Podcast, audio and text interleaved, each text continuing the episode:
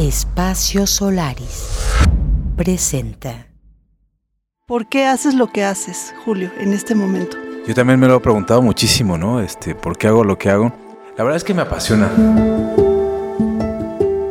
Él es Julio López, periodista mexicano dedicado al cine y al arte. ¿Qué tal amigos de Canal 22? Continuamos en Madrid, España, reportando todas las actividades de la décima edición de los premios. Quedan pocos como él. Sus análisis y su historia son fundamentales para comprender el presente y el incierto futuro del periodismo cinematográfico. Esta semana en Marquesina nos acompaña Abril Alzaga, directora del Festival Ticunam. Julio López ha construido una carrera que le permite ser hoy en día un referente del quehacer y desarrollo del cine. Además de escribir, se desenvuelve como presentador y entrevistador. No hay figura del cine mexicano que no haya compartido la mesa con Julio López en el programa Marquesina, que se transmite todos los lunes por Canal 22. Y uno pensaría, pues ¿quién ve la tele en esta época de las redes, de las redes sociales y de las plataformas digitales? Pues la gente que no tiene acceso a internet, ¿no? En el mes de junio visitó la sala de cine Solaris para la muestra de cortometraje 5C, participando como curado. Es por ello que aprovechamos la oportunidad para invitarlo a este podcast y llevarles hasta la butaca 39 esta entrevista al entrevistador. Queda con ustedes Juan Pablo Arroyo Abraham, Alejandro Sosa y Sandra Aguilera. Comenzamos. Hola, hola a todos. Mi nombre es Juan Pablo Arroyo Abraham. Soy director de cine y director de la sala Solaris aquí en Morelia, Michoacán, en el corazón de la ciudad. El día de hoy estamos muy contentos en tener a un gran periodista, un buen amigo y un gran conocedor del séptimo arte, quien es Julio López quien ya nos ha visitado en anteriores ocasiones, cubriendo notas aquí en la ciudad de Morelia. Y el día de hoy lo tuvimos como un invitado súper especial, eh, dando una masterclass en Solaris sobre periodismo cinematográfico y también siendo jurado de la muestra 5C. Bienvenido Julio, gracias por estar aquí con nosotros el día de hoy.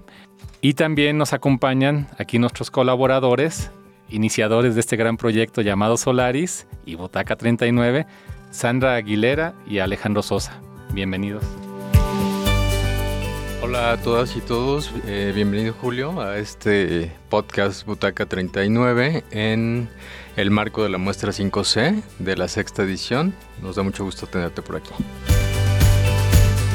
Hola, mi nombre es Sandra Aguilera. Julio, es un placer el tenerte el día de hoy. Aquí siempre, generalmente tú eres el que haces las preguntas y ahora nos toca a nosotros, desde esta Butaca 39, eh, preguntarte y conocer un poco más acerca de ti. Yo quiero empezar con la primera pregunta eh, que tiene que ver con la labor del periodista cultural.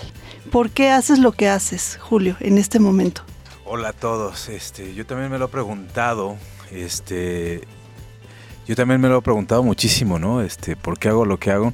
La verdad es que me apasiona, ¿no? O sea, yo creo que si no eh, tuviera esta pasión por la cultura, no lo haría porque definitivamente es, es una profesión compleja y no tan bien remunerada. Además, pues siempre me ha gustado como descubrir cosas, ¿no? O sea, lo veo la cultura como en el eh, espectro más amplio, ¿no? O sea, desde la cultura popular hasta, digamos, las artes, las bellas artes, ¿no? O sea, la ópera, la danza, obviamente el teatro, el séptimo arte que es el cine, que es en lo que me he especializado, pero también otras cosas, ¿no? Como el hip hop, por ejemplo, ¿no? Este, el graffiti, o otras expresiones culturales que con el paso de los años pues han tomado relevancia que antes no tenía, ¿no? Ese es el, el motor que me hace pues estar en este mundo del periodismo cultural y cinematográfico. A veces me parece que nos confundimos un poco con, con, la pasión, con el gusto. Y yo te quisiera preguntar si trabajas en este medio por ego. No, fíjate que, al contrario de lo que podría parecer, ¿no? Este, vivimos en un, en un mundo donde, de muchas apariencias, ¿no? Cada día me alejo más de ese mundo. En realidad, eh, a pesar de, como te digo, de las apariencias, yo me considero una persona que es solitaria, ¿no? O sea, me gusta hacer muchas cosas solo, ir al cine solo, ir al teatro solo, andar en bici solo. Y cada día me cuesta más trabajo eh, ir a, a lo mejor, las grandes fiestas de las grandes películas, ¿no? Me parecen a veces es, necesario ir para tener los contactos y seguir presente, pero también me parece que también es un mundo como muy frívolo y, y, vacío para mí, ¿no?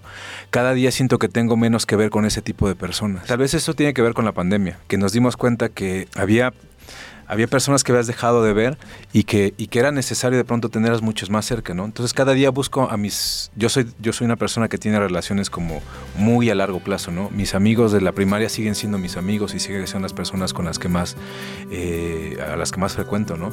Jugábamos fútbol en la primaria y seguimos jugando fútbol ahora, yo ya tengo 40 años, ¿no? Entonces seguimos jugando fútbol. Cada día dejo entrar menos personas a mi vida, ¿no? Porque cada día tengo menos tiempo y casi siempre que tengo tiempo, pues quiero que sea tiempo de calidad. El ego, o sea, yo no tendría, yo siento que no tengo nada que presumir y entonces en ese sentido tampoco siento que el ego mueva algo de mi vida. Es bonito cuando de pronto te invitan como a formar parte de esos proyectos, ¿no? Que te toman en consideración para, para para ciertas cosas. Pero también se los he dicho, hace rato estábamos en, la charla y veía a los personajes que he entrevistado. Yo mismo, mismo me digo, ¿no? Este, pues los entrevistaste, los conociste cinco minutos y luego se acabó. Luego regresas a tu casa en bicicleta o en el metro. A veces sin comer, a veces sin tanto dinero en la bolsa, ¿no? A veces cargando un montón de problemas. Y entonces, pues el ego, ¿dónde queda, no? ¿O para qué sirve? Creo que también digamos, en este mundo donde todo es apariencia, lo que de pronto es como original o diferente, también lo aprecian otras personas. Hace rato hablábamos de, por qué de pronto la gente tiene como cierta confianza conmigo. Tal vez porque nunca trato de aparentar algo que no soy. Y desde ese punto de vista, pues no, tampoco me interesa, ¿no? O sea, quien se quiera quedar está conmigo como soy, pues está bien. Y si no, pues ya cada quien tomará su rumbo, ¿no? Fíjate que Tú has tenido la oportunidad de entrevistar a muchísimos cineastas y actores culturales, eh, ya sea muy conocidos o no muy conocidos, pero hace rato mencionaste algo muy padre, que es importante tratar de la misma manera al cineasta que va iniciando como al cineasta que ya tiene mucha trayectoria. Obviamente el tema del ego pues podría jugar un, eh, un papel traicionero en el caso de un entrevistador, de un periodista, de un comunicólogo, porque al final de cuentas este, podrías sentirte de alguna manera un poco inflado, ¿no? No es así en tu caso, yo hace rato te reconocí como un, un periodista caballeroso. Dicen que se logra atrapar más moscas con miel que con vinagre, ¿no? Pues en ese sentido creo que la gente quiere estar contigo, ¿no? Y yo te quería preguntar, eh, tú que te has vuelto un testigo, un termómetro, ¿cómo ves, uno, la cultura cinematográfica en México y dos, la producción cinematográfica en México como una industria, como una fábrica de contenidos, no forzosamente en el tema económico, de hecho no en el tema económico. ¿Cómo ves tú, a través de los tantos años que ya llevas en este medio, la identidad que estamos adquiriendo en México como una cultura cinematográfica? Digo, a lo mejor también hay que empezar diciendo que México es eh, el gran gigante de Latinoamérica de la producción audiovisual.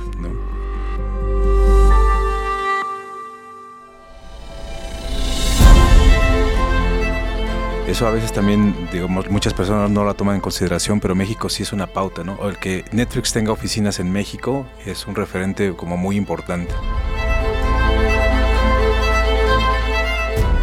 Por el otro lado, creo que el que la tecnología sea más accesible para más personas nos da la posibilidad de conocer historias que de otra forma nunca nos hubiéramos enterado. Creo que es muy importante de pronto que como este proyecto del 5C se realice porque los propios cineastas locales están poniendo en este tipo de festivales sus historias. ¿no? Y aquí son escuchadas. Tal vez en otros más grandes no, pero aquí la gente los puede conocer. Y en ese sentido me parece que la labor que hacen es fundamental, porque están dando voz a personas que regularmente no la tenían. O sea, aquí vi, algunas películas que me sorprendieron. Tal vez tenían carencias como de estéticas, ¿no? Pero las historias ahí estaban y eso me parece sorprendente.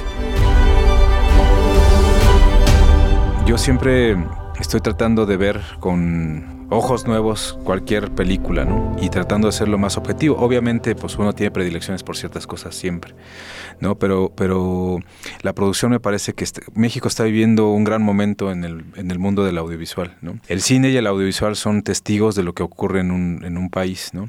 Y creo que es muy importante resaltar que México es uno de los principales potencias de cine en el mundo, que hay muchos cineastas que están este, dando la cara en el país, no solamente aquí en, nuestro país, sino en otras partes del mundo. Y que hay muchísimos jóvenes que están desde muchas eh, realidades, desde las escuelas de cine, desde cursos cinematográficos, hasta de manera casi intuitiva, haciendo películas. Pues está muy bien, yo lo veo muy bien en, en todos los aspectos porque hay festivales para todos y las realidades que retratan, pues siempre serán interesantes para alguien.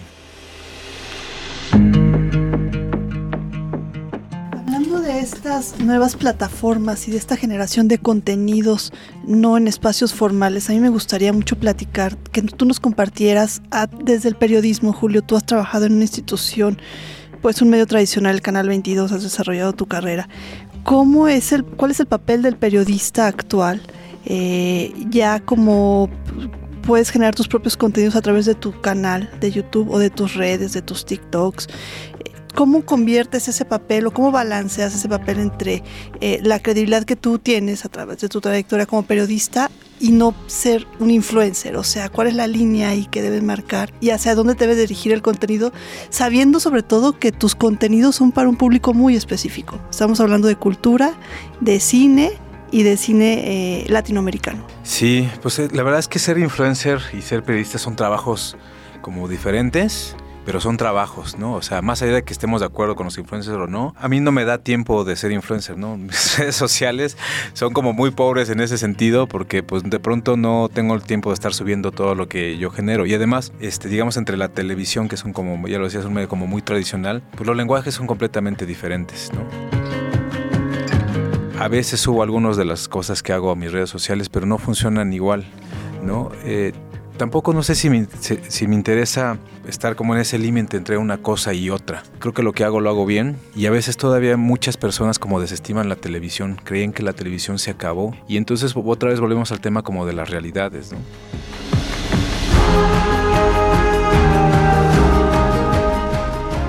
Una película que pasa por Canal 22 es vista por 3 millones de personas. Y uno pensaría, pues ¿quién ve la tele en esta época de las redes, de las redes sociales y de las plataformas digitales? Pues la gente que no tiene acceso a internet y que ahí con una antena más o menos capta una señal donde puede ver cine este, que no tiene comerciales.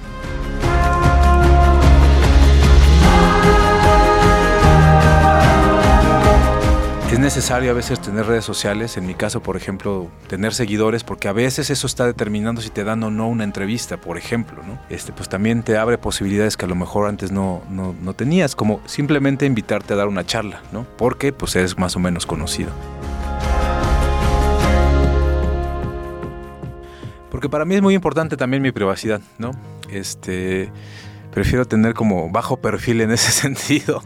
Y creo que, creo que con todo lo que se ha visto también este, la fama, llamémosle así, ¿no? Este, puede ser un arma de dos filos y con algo que prefiero no lidiar. Butaca 39. Continuamos. Con todo lo que has hecho en tu trabajo, bueno, pues has eh, hablado con muchísima gente y has conocido los diferentes discursos pues de cineastas, de gente que está en el medio cinematográfico, en el arte en general, incluso pues veíamos que en algunos aspectos más políticos y sociales. A mí me gustaría saber si todo eso te ha impregnado y desde luego pues somos repetidores de alguna manera de discursos. Y si es así, si sigues conservando a un Julio eh, en esencia y quién es ese Julio, qué objetivos tiene, cuál es su sueño, qué tanto ha ido cambiando como esa ruta que a lo mejor tenía trazada Julio, el niño, el adolescente, el, el joven, qué tanto se ha contaminado o qué tanto se ha beneficiado de todos estos discursos y cuál es tu objetivo ahora. Fíjate que, por ejemplo, siempre busco hablar con la gente, me gusta mucho viajar y siempre trato de hablar con la gente local. Más allá de que mi trabajo sea ir a entrevistar o no sé, acabo de ir a Madrid y fui a los premios Platino, ¿no? Entonces tuve la oportunidad de platicar, por ejemplo, con Ricardo Darín, ¿no? Un este actor argentino, uno de los más famosos en la actualidad. Y claro que eso me da placer, ¿no? Y me da satisfacción para mi trabajo porque es un, es un personaje importante para la industria. Pero un día después nos llevaron a un pueblito que se llama Chinchón. Y entonces mientras todos recorrían todo lo demás y hablaban con los especialistas, yo me fui a sentar con la gente del pueblo que estaba tomando el sol, ¿no? Y eso son, o sea, son, a lo mejor no subí la foto con Ricardo Darín o no me interesó tomármelo, pero sí me interesó tomarme una foto con esas personas y quedármelo ahí para mí. Nunca, o sea, soy como muy soñador, pero muy a corto plazo. Y siempre como sentado en una realidad, porque las desilusiones también son muy grandes. Y entonces cuando, cuando me dicen, vas a ir a los premios Platino a Madrid, yo nunca pensé que fuera a ir, pero ya estoy ahí. Y entonces digo, ah, pues si ya estoy aquí, pues también podría ir a Roma, ¿no? Y entonces siempre empiezo a abrir el panorama, ¿no? O sea, siempre empujando un poco para adelante. Yo les había comentado hace un ratito, hice mi servicio social en Canal 22. Nunca pensé que me fuera a dedicar al mundo del cine, ¿no? Este, alguien me dijo en alguna ocasión, hiciera una pequeña notita sobre una película que estaba ahí, y yo la hice, ¿no? Y me dijeron, pues haz otra, y haz otra. El cine siempre me gustó, digo que siempre he sido como, muy solitario en mi forma de ser desde niño, ¿no? Y entonces me iba en bici a un lugar donde yo entrenaba karate. Los martes tenía, iba al karate y los miércoles me iba a ver una película porque te regalaban las palomitas. O sea, sí vi, sí vi, Colmillo Blanco, Bernardo y Bianca en Cangurolandia, por ejemplo. Y así vi muchas películas en ese cineclub sin pensar que muchos años después iba a estar dedicándome a esto, ¿no? En realidad siempre dejo muy poco la suerte, ¿no? Siempre estoy como como viendo posibilidades de las circunstancias que pueden ocurrir. Hace rato que venía para, para acá, tenía como todo el día planeado y fueron cambiando cosas en, el, en el camino. Terminé llegando un poco más tarde de lo que tenía planeado, pero más bien siempre estoy como abierto a, a las posibilidades y cómo utilizar esas posibilidades que a veces muchas veces son en contra, utilizarlas a favor. Y, y sobre los sueños, pues yo digo que mm, todos los días es un poco vivir el sueño, ¿no? O sea, nunca pensé que estar ser invitado a un lugar eh, un festival para venir a hablar de mi trabajo, ¿no? Para mí eso ya es un sueño, ¿no? Y ya estoy aquí.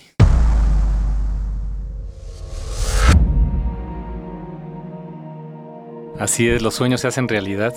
Volviendo al tema de México como industria cinematográfica y yendo al tema de la identidad de México, en México, Julio, han pasado varias etapas en el cine, como la época de cine de oro, ¿sí? Después vino un cine muy malo que es el de ficheras y el de los, el de los luchadores. Y después empieza una ola del nuevo cine mexicano que empieza como a dignificar de nuevo la cultura cinematográfica en el país. Pero en Francia, Julio, por ejemplo, se hacen como 450 películas al año y el 92% recupera la inversión. Y no voy a hablar específicamente de dinero, sino lo que voy es que el producto, desde la preproducción, va acorde al, al destino final, que son las salas de cine en Francia en este caso. En México el 98% de las películas pierden dinero. Es decir, estamos acostumbrados al subsidio y estamos acostumbrados a no tener la responsabilidad de devolver la lana que nos invirtieron o prestaron para hacer la película. ¿Tú crees que eso nos vuelve un poco flojos en el tema de la exigencia de que los guiones tengan un poder narrativo como para que impacte a todo tipo de públicos? Y no me refiero que sea un contenido comercial. La comedia en Francia es muy divertida y es muy fuerte a veces y, eso, y a veces se combina con el drama y tú puedes ver una, una, película francesa y dices, ¿qué estoy viendo? Porque aparte no sabes en qué momento ríes o lloras, ¿no? A veces creo que en México, no puedo generalizar, las tendencias son tan marcadas que la comedia es, es una comedia absurda, ridícula y llega hasta un punto que ni siquiera te hace reír. La influencia de los Estados Unidos también podría ser una determinante en México, pues es lógico, estamos pegados a ellos. Y el cine en los Estados Unidos, no todo, es un cine a veces un poco superficial, no todo, eh, que quede claro. ¿eh? Yo, yo lo que te quiero preguntar es, ¿qué crees que le hace falta a México para tener una identidad como lo tuvo el cine italiano en su momento, como tiene el cine francés actualmente, como lo tiene el cine iraní en este momento, o el cine coreano ahora que también está muy en boga?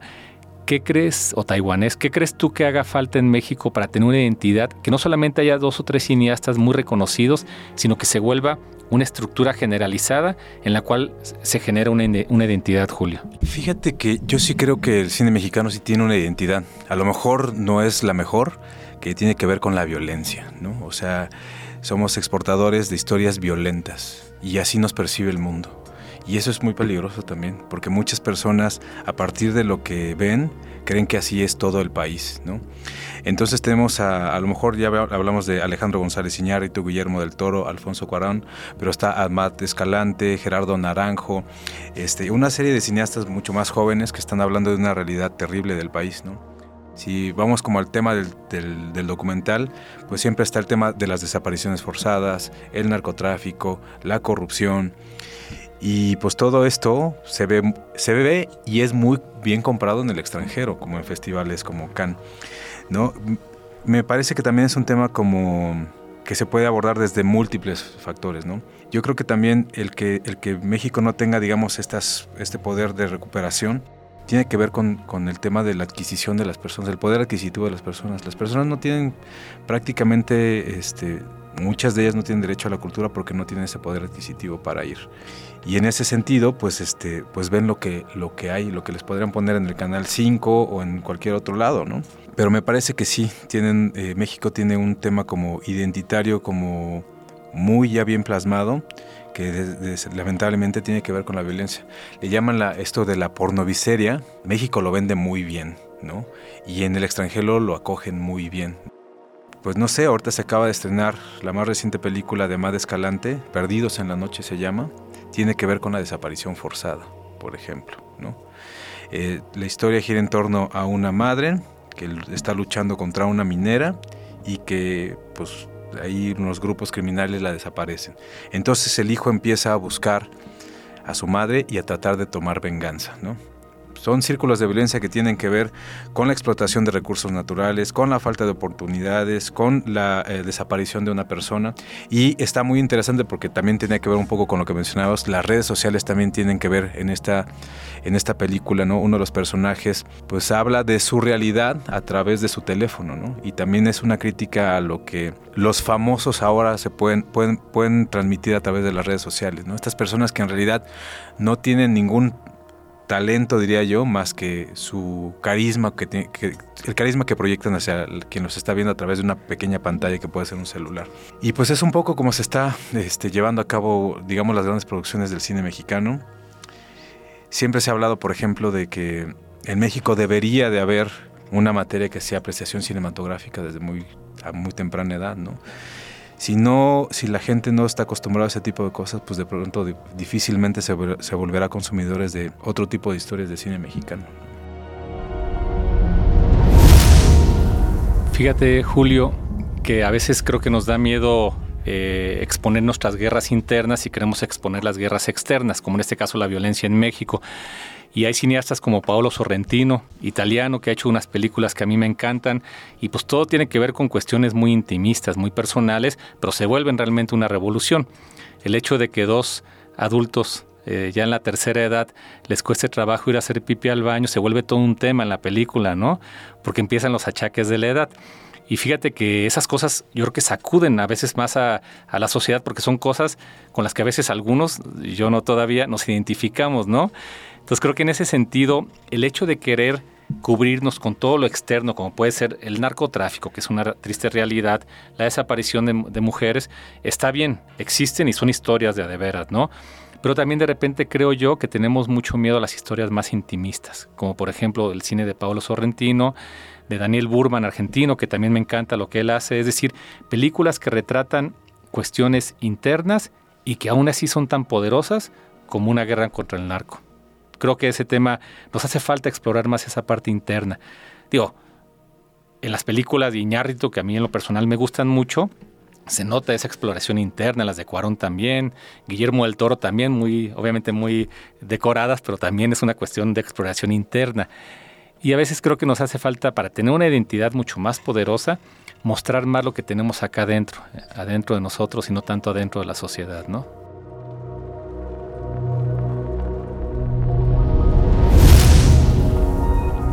Fíjate que e, respecto a ese tema, donde lo podemos ver muy claro, es este en el cine realizado desde las comunidades este, indígenas, ¿no? Regularmente estas historias siempre eran contadas por eh, pues, personas externas, ¿no? Por no ponerle un color de piel. Y entonces llevamos unos años a través de muchos programas y obviamente el acceso a la tecnología que ha sido más barato, que muchas personas están contando sus historias desde el interior. Entonces encontramos una película documental como lo es Mamá de un cineasta que se llama Shun Zero, que habla del machismo que él mismo ejerce sobre su madre, ¿no? O sea, qué más intimista que decir, soy macho y lo estoy ejerciendo ese machista hacia mi madre. Le echo la culpa de que tal vez mi padre nos haya abandonado. ¿no? Entonces es una reflexión muy interesante de cómo dentro de una comunidad indígena, cuál es, la, cuál es la, la, visión de una madre y cuál es la visión de un hijo. ¿no? Entonces, de pronto lo que platicábamos después de muchas entrevistas y después de charlar mucho, es que de pronto deshumanizamos a lo que es una persona, lo que puede ser una mujer, una madre en este sentido. ¿no? De pronto la pones en un pedestal, pero le quitas toda esa personalidad que tiene. Y es una reflexión bien, bien interesante. Y así hay muchísimas historias que se están, digo, aquí en, en Michoacán se están contando con muchas historias desde esa perspectiva que me parece que por eso están teniendo esa potencia. Hay otra cineasta que a mí en lo particular me gusta mucho, eh, Ángeles Cruz, en Oaxaca. ¿no? Yo mencionaba que se está convirtiendo como una punta de lanza de muchas cineastas oaxaqueñas que están contando sus historias. De pronto cuenta una historia sobre, sobre dos mujeres que se enamoran, ¿no? O sea, cómo se vive el amor lésbico en una comunidad que se rige por usos y costumbres, ¿no? Entonces la gente decía, no, pues aquí en, nuestra comunidad no existen las lesbianas. Y entonces de pronto decía, ah, no, pues mira, ahí está Juanita y Perenganita, pues son pareja, ¿no? Nada más que tú no lo quieres ver, eso es otra cosa, ¿no? O hablar en una comunidad con estas características del abuso infantil. Y que además la gente participe en estas historias, ¿no? Que los están eh, pues dejando cicatrices muy profundas también. Entonces, a mí ese tipo de cine sí me interesa muchísimo, ¿no? Y te digo que se puede muy ver claramente, pues digamos, en estas comunidades que de pronto, pues siempre eran retratadas, este, pues desde, desde un punto un poco más alejado, que tampoco me parece que esté mal, pero bueno, hay, hay formas ahora este, diferentes de contar sus propias historias. Y hablando de esta pasión que sientes por el cine y de las entrevistas que has realizado, porque hemos visto que has realizado a los, pues a los grandes cineastas mexicanos, ahorita hablabas de Ricardo Darín, argentino, ¿Quién te, quién, ¿a quién te ilusiona entrevistar próximamente? No lo sé. Nunca he pensado como como o sea, a lo mejor este Martin Scorsese, por ejemplo, ¿no? no, ahí sí la lista es infinita, ¿no? Este, fíjate que un poco más, más que entrevistarlos, me gustaría como conocerlos como personas. En una de las entrevistas más difíciles que he tenido es con el maestro Felipe Casals, ¿no? Yo estaba muy joven y estaba empezando en este mundo de la cinematografía y me mandaron a entrevistarlo porque le daban un homenaje por la película El Apando. Y entonces le dije, oiga maestro, ¿me puede dar una entrevista? me miró como por debajo del hombro y me dijo, escríbame las preguntas. Así me respondió y yo me saqué mucho de onda, ¿no? Nunca me había sucedido eso y evidentemente en ese momento no tenía pues como ni las tablas ni, ni ninguna forma como de responderle. Entonces lo único que fui fue a conseguir una hoja, escribí las preguntas, las vio. Y dije, está bien, le voy a dar la entrevista. Hicimos la entrevista, le gustó bastante y después nos hicimos muy buenos amigos.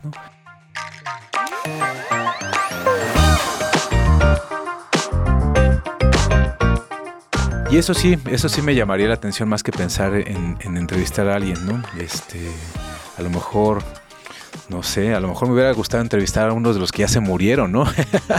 este, al Indio Fernández, por ejemplo, ¿no? Este,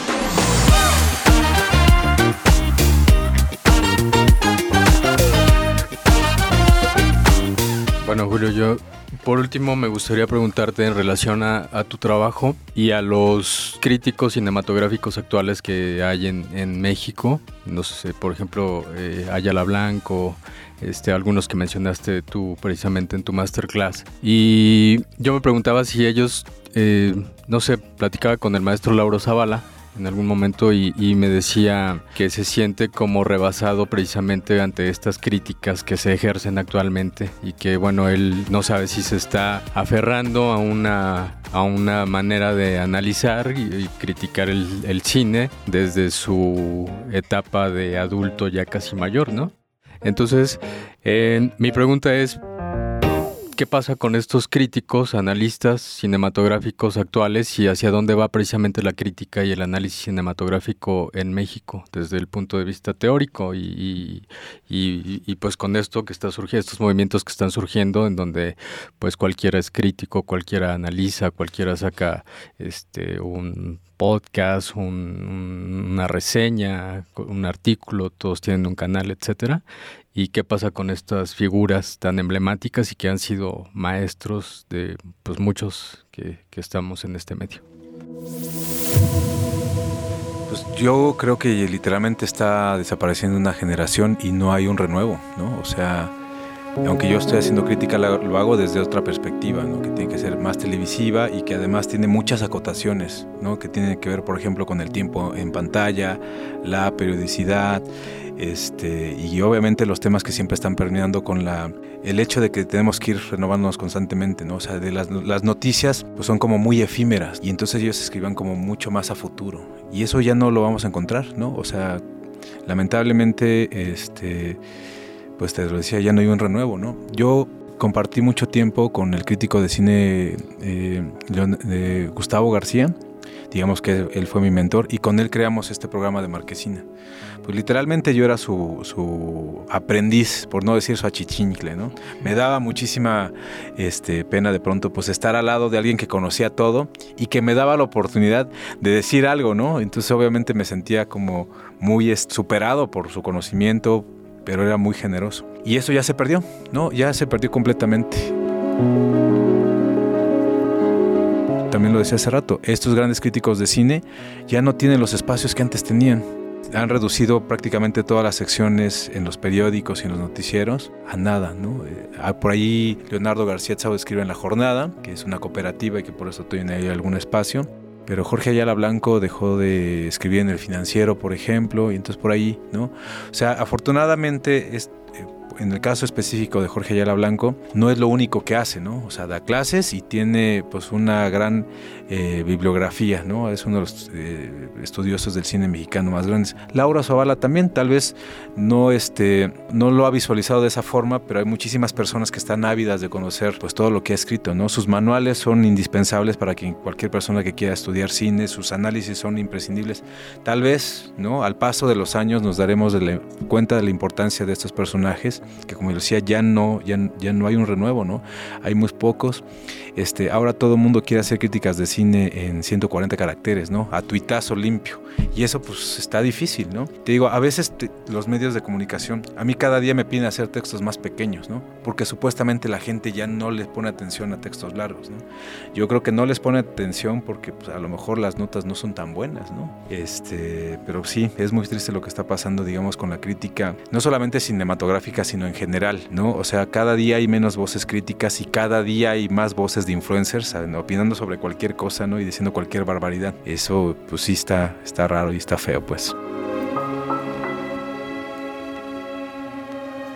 Butaca 39. Continuamos. Oye, fíjate, Julio, que los críticos de arte en general pueden ser muy peligrosos también, ¿eh? porque te pueden, pueden destruir las ilusiones de un artista, ¿no? En el teatro es muy común, ah, pues lo vimos en la película de Bergman, de Iñárritu, que trata específicamente sobre esta persona que, que está diagnosticando o criticando esta obra en Broadway, pero en general creo que eso es, una, e, es un trabajo muy importante, hay muchísima responsabilidad de por medio y hay que tomarlo como tal, porque eso puede destruir vidas, ¿eh? y puede destruir también ilusiones de cineastas jóvenes que querían hacer algo y finalmente no lo hicieron, ¿no? Entonces creo que es algo que, que sí, como tú dices, ya es una camada que está desapareciendo, me refiero a los serios, y está surgiendo una nueva ola de críticos de arte en general, de cultura en general y críticos sociales inclusive, que algunos de ellos, no todos, no me gusta generalizar, pero creo que están siendo muy irresponsables, ¿no? Hace poco en una plática que di sobre la responsabilidad en las producciones culturales, eh, había puros chavitos presentes y les dije que, que, ya estuvo bueno de crear contenidos basura, ¿no? Y mi comentario pues no fue muy bien recibido, ¿no? Ya después quise componerlo diciendo que, oigan, a lo que me refiero es que lo que hagan lo hagan con el corazón, con el alma y con el conocimiento detrás, ¿no? No sé si corregí la situación o no, pero sucedió eso porque yo mismo, yo, yo tengo 10 años más que tú, este, estoy en una escuela un poco más antigua, probablemente, y yo mismo a veces caigo en ese, en ese como adversión, como odio hacia los nuevos contenidos porque así, siento que no aportan nada y están haciendo mucho ruido. Todo este rollo que te estoy echando para decirte, tú mantente en donde estás, Julio, porque realmente yo a ti te respeto mucho como periodista y creo que no hay que, sí evoluciona, claro, hay que actualizarnos, evolucionar, pues es parte de la vida, no hay que quedarnos en una zona de confort, pero no hay que transformarse en algo que no somos. Creo que el periodismo que haces tú es un periodismo de primer nivel y es así como te percibimos toda la gente. y me siento tan identificada con, contigo cada que te escucho a través de la pantalla, pero cada que tenemos el, el placer y el gusto de que estés aquí en Morelia visitándonos y ahora más dentro de esta cabina de la sala Solaris y me gustaría pues compartir que esta pasión eh, pues no, no, se, no se apague, ¿no? Nunca, que, que, que, escuchar este tipo de crítica nos beneficia a todos como sociedad. Eh, sí estamos pasando por un momento difícil en la que la crítica se está volviendo muy superficial, creo, pero es necesaria, es necesaria en todos los sentidos y bueno, eh, aunque sea este, sea un nicho tan peculiar, ¿no? El de la cultura, el del cine, eh, eh, lo que tú haces me parece que es eh, indispensable para poder tener, seguir teniendo contenidos culturales de calidad. Así que te agradezco muchísimo el que nos acompañes hoy y el que podamos este, reforzar con tu presencia, con tu ojo crítico, este programa de selección de la muestra 5C a través de, del jurado y del papel que jugaste en esta sexta edición. Muchísimas gracias, Julio.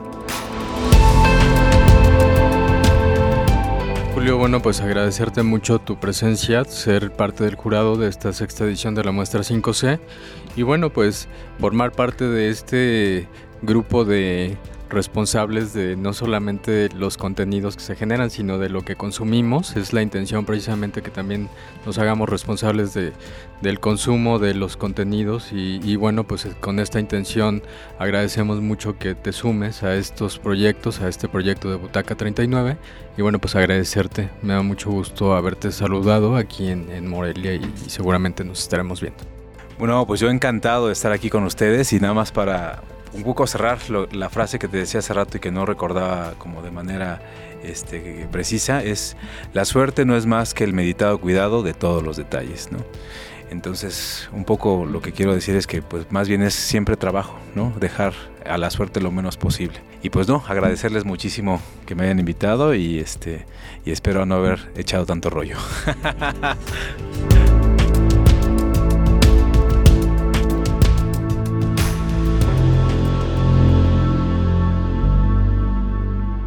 Esta fue una producción de Espacio Solaris y Huella Digital.